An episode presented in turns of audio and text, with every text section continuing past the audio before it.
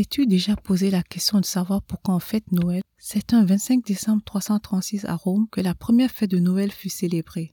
Elle symbolise l'anniversaire de la naissance de Jésus de Nazareth qui deviendra Jésus-Christ. Jésus-Christ est venu sur la terre il y a à peu près 2000 ans de cela. Il a été crucifié et est ressuscité des morts le troisième jour. Dans cet épisode, nous allons parler de Jésus-Christ, le Dieu invisible qui s'est rendu visible par incarnation.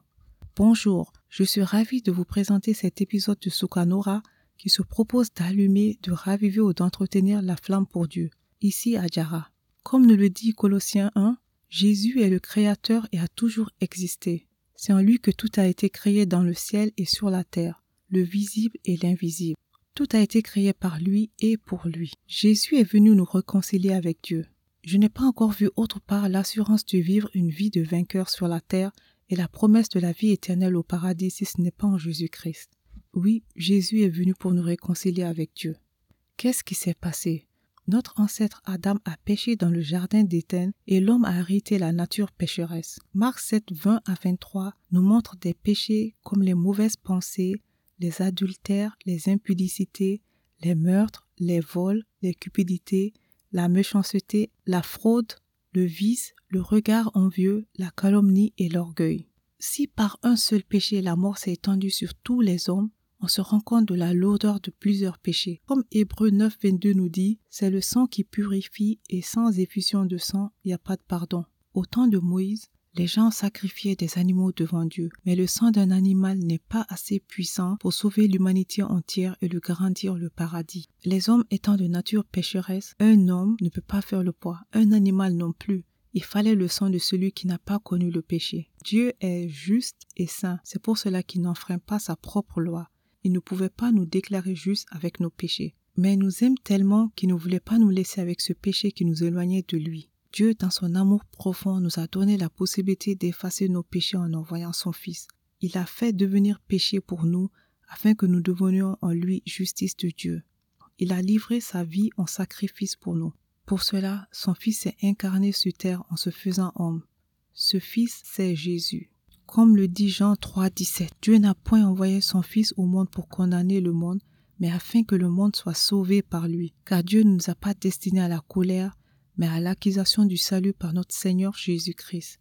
Jésus s'est fait sacrifice pour prendre sur lui les péchés et les souffrances des humains en mourant sur la croix pour sauver les hommes sans exception en les réconciliant avec Dieu. Son sang a coulé afin que quiconque croit en lui ne périsse pas, mais ait la vie éternelle. Son sacrifice nous a sanctifiés et purifiés devant Dieu. Jésus est le Sauveur du monde qui continue d'intercéder auprès du Père pour nous. En mourant pour nos péchés, Jésus a donné accès au Père céleste et à la vie éternelle à toute personne qui croit en lui et le confesse. Personnellement, ce qui me touche encore plus, il ne nous a pas laissés seuls en allant au Père. Il a envoyé le Saint-Esprit à ceux qui croiraient en lui. C'est le Saint-Esprit qui nous transforme, nous guérit, nous restaure, nous remplit de l'amour de Dieu. Il nous conduit à la sainteté. Je me rappelle qu'avant ma nouvelle naissance, je ne pouvais pas faire un jour sans regarder la télé. J'avais aussi des problèmes de dos. Je devais faire régulièrement le sport pour avoir des muscles. Depuis que je vis avec Jésus, je suis devenue une nouvelle personne. Mon ancienne moi n'est plus. La télé ne me dit carrément plus rien. Je n'ai plus de problème avec mon dos et en plus je regarde le monde avec plus d'amour et de compassion. Le Saint-Esprit est aussi un merveilleux enseignant. J'ai appris à travers lui que quand les gens nous traitent mal, il faut voir l'esprit qui les anime et non eux-mêmes. J'aimerais souligner quand même que même si j'ai parlé de Dieu le Père, de Dieu le Fils et de Dieu le Saint-Esprit, il n'y a qu'un seul Dieu.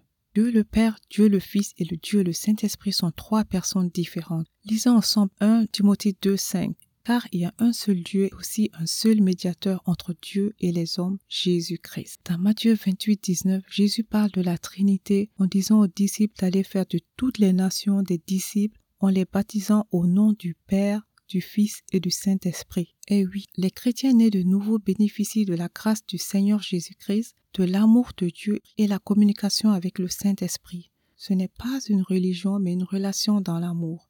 Pour arrondir tout ce que j'ai dit, je vais partager encore Colossiens 1, 15 à 20.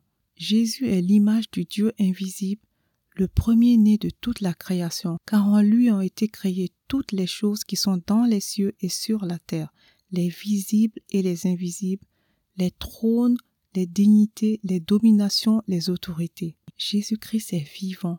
Il est le même hier, aujourd'hui, éternellement, et assis à la droite de Dieu le Père.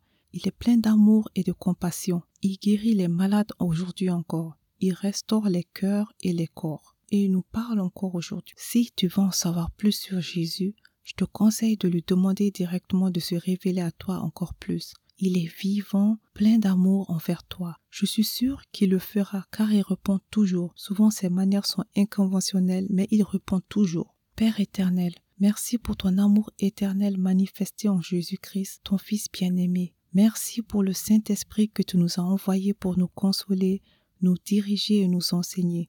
Que toute gloire te revienne. Merci d'avoir été à l'écoute. Si cet épisode t'a plu, je t'invite à le partager et à le liker. שלום.